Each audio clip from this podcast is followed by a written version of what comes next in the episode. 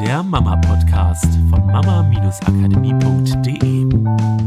Der Mama-Podcast ist hier wieder mit Miriam, die mir gegenüber sitzt, und Katrin. Ich grüße euch. Hallo. Hallo. Heute haben wir ein Thema, auch gestern hatten wir das Thema eigentlich Scheitern, ne? Gestern Vormittag ging es bei uns ganz viel um das Thema Scheitern und womit das alles zusammenhängt. War total spannend. Und dann haben wir heute gedacht, auch das ist ja super, dann können wir das im Podcast mal aufgreifen. ja, großes Thema. Wir machen gerade ein Tanzstück dazu, deswegen beschäftigen wir uns irgendwie gerade ganz viel mit der Frage, wo kommt es überhaupt her und äh, wie können wir damit umgehen. Ja, voll gescheitert, den Anfang zu finden. ähm, und das sind tatsächlich Momente, die wir, was wir im Training immer wieder feststellen. Also gerade körperlich ist halt Scheitern total cool zu beobachten. Also im Training, im, wenn wir etwas lernen, einen neuen Tanzschritt, eine Choreo, eine neue Bewegungsqualität, dass immer wieder diese Momente auftauchen, in denen es halt nicht funktioniert. So, die Choreo hat zehnmal geklappt und beim elften Mal voll das Blackout und man verhaut die Bewegung total. Oder letzte Woche haben die Drehungen super funktioniert und am nächsten nächste Woche steht man da und macht die Drehungen, das ist total wackelig. Halt die Frage, die dann immer wieder kommt, ist halt ja auch die, ist das dann Scheitern oder ist es kein Scheitern? Also nur, ich glaube, das Wichtige ist, was für ein Gefühl hat man in diesem Moment? Und das, was ich beobachte, also seit Jahren schon auch im Tanzunterricht, ist, dass es einen erheblichen Unterschied an der Geschwindigkeit des Lernens macht, wie die Menschen damit umgehen. Also wenn sie in dieses Gefühl von Scheitern kommen, wir nennen es jetzt einfach mal so, ja, das kann, also kann dann ein Gefühl von Frust sein oder wütend auf sich selbst, auf jeden Fall die Bedeutung negativ, ah, oh, scheiße, ich habe das nicht hingekriegt, ich bin daran gescheitert, das zu machen und eigentlich hätte ich es besser hinkriegen sollen. Dass das den Lernprozess irgendwie erheblich verlangsamt. Und die Leute, die in der Lage sind, entweder über solche Momente zu lachen oder sie nicht so ernst zu nehmen oder sie anzunehmen oder ihnen einfach gar keine Bedeutung zu geben und es einfach nochmal zu probieren, dass da der Lernprozess wesentlich schneller ist. Sowohl innerhalb der Stunde, so dass man sehen kann, okay, es hat vielleicht zwei, dreimal nicht geklappt, aber irgendwann macht's Klick als auch über mehrere Wochen hinweg, wenn sich die, das Gefühl nicht verändert bei einer Person, dieses Verkrampfte, dieses immer wieder gegen sich selber arbeiten und sich selber dafür fertig machen, dass es nicht klappt, ist halt auch über längere Wochen einfach irgendwie so eine Blockade drin, dass es nicht weitergeht. Ja, und was ich gestern so spannend fand, als wir uns darüber unterhalten haben, habe ich mir mal so Gedanken darüber gemacht, warum hat man oder warum habe ich das Gefühl zu scheitern, wenn ich es denn dann habe? Woher kommt das Gefühl? Habe ich das Gefühl zu scheitern, wenn ich etwas nicht hinkriege und es würde keiner davon wissen, mich keiner beobachten? Hat das also mit mir selber zu tun oder liegt das daran, dass ich das Gefühl habe, von außen ist jemand da, der denken könnte, ah, die kriegt das ja gar nicht hin, die ist ja zu blöd dazu oder womit hängt das zusammen? Und ich fand es super spannend, dass das Gefühl eher da war, wenn die Angst von außen schlecht beurteilt zu werden.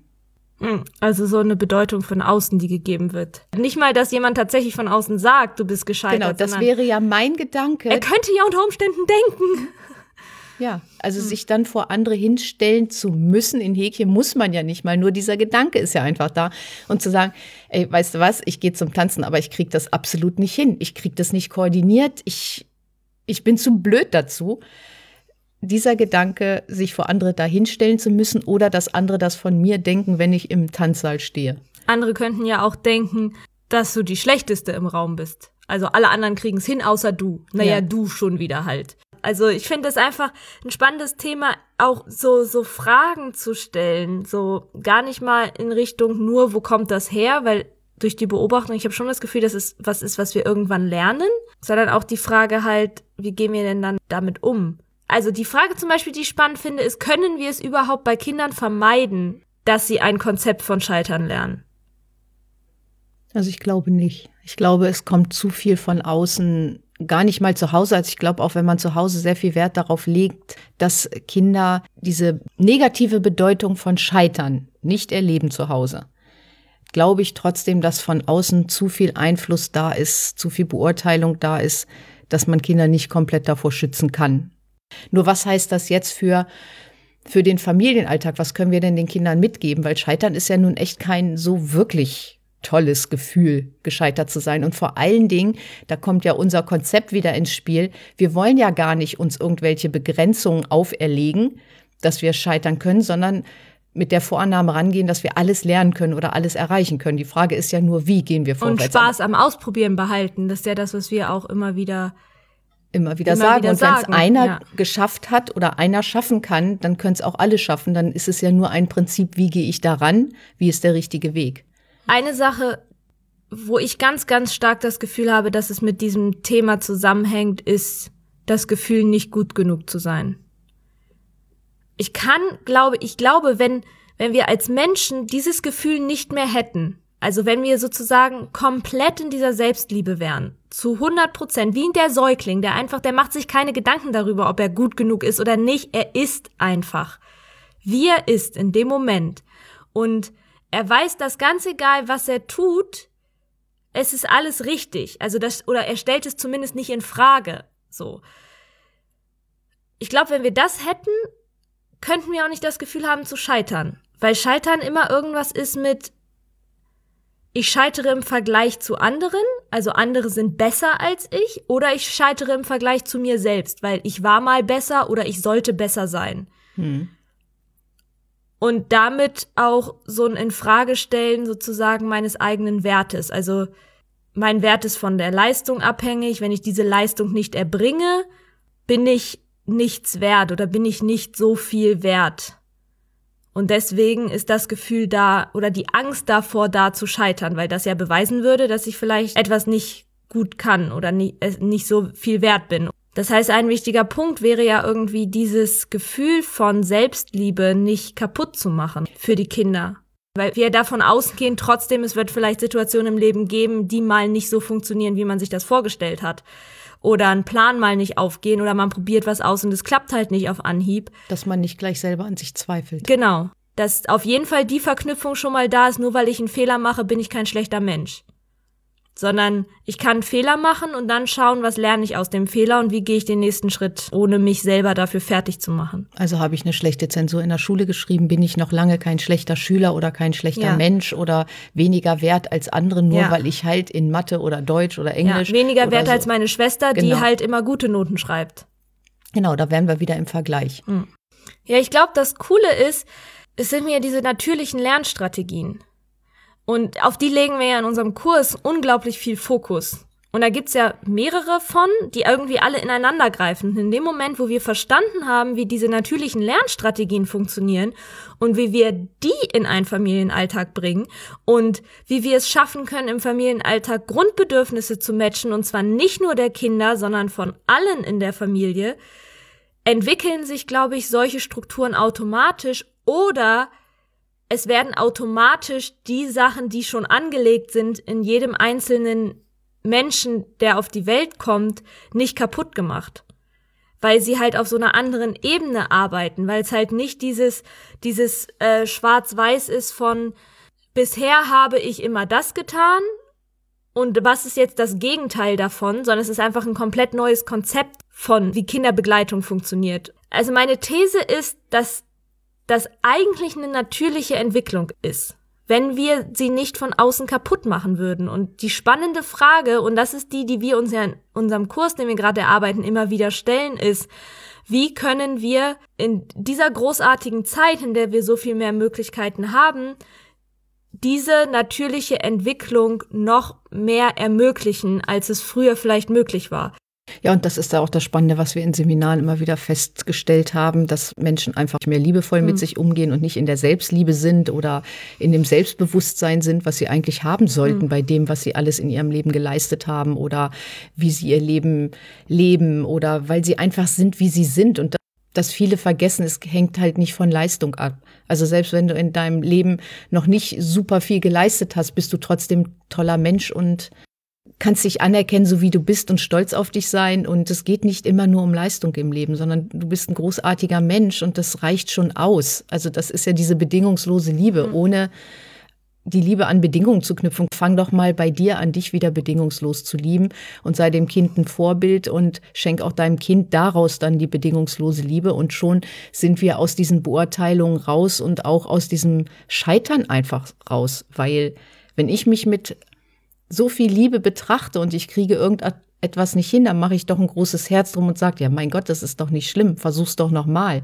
Oder ich weiß doch, dass ich das hinkriege, wenn ich es wirklich will und Spaß daran habe. Also ich gehe mit einem ganz anderen Gefühl dann daran.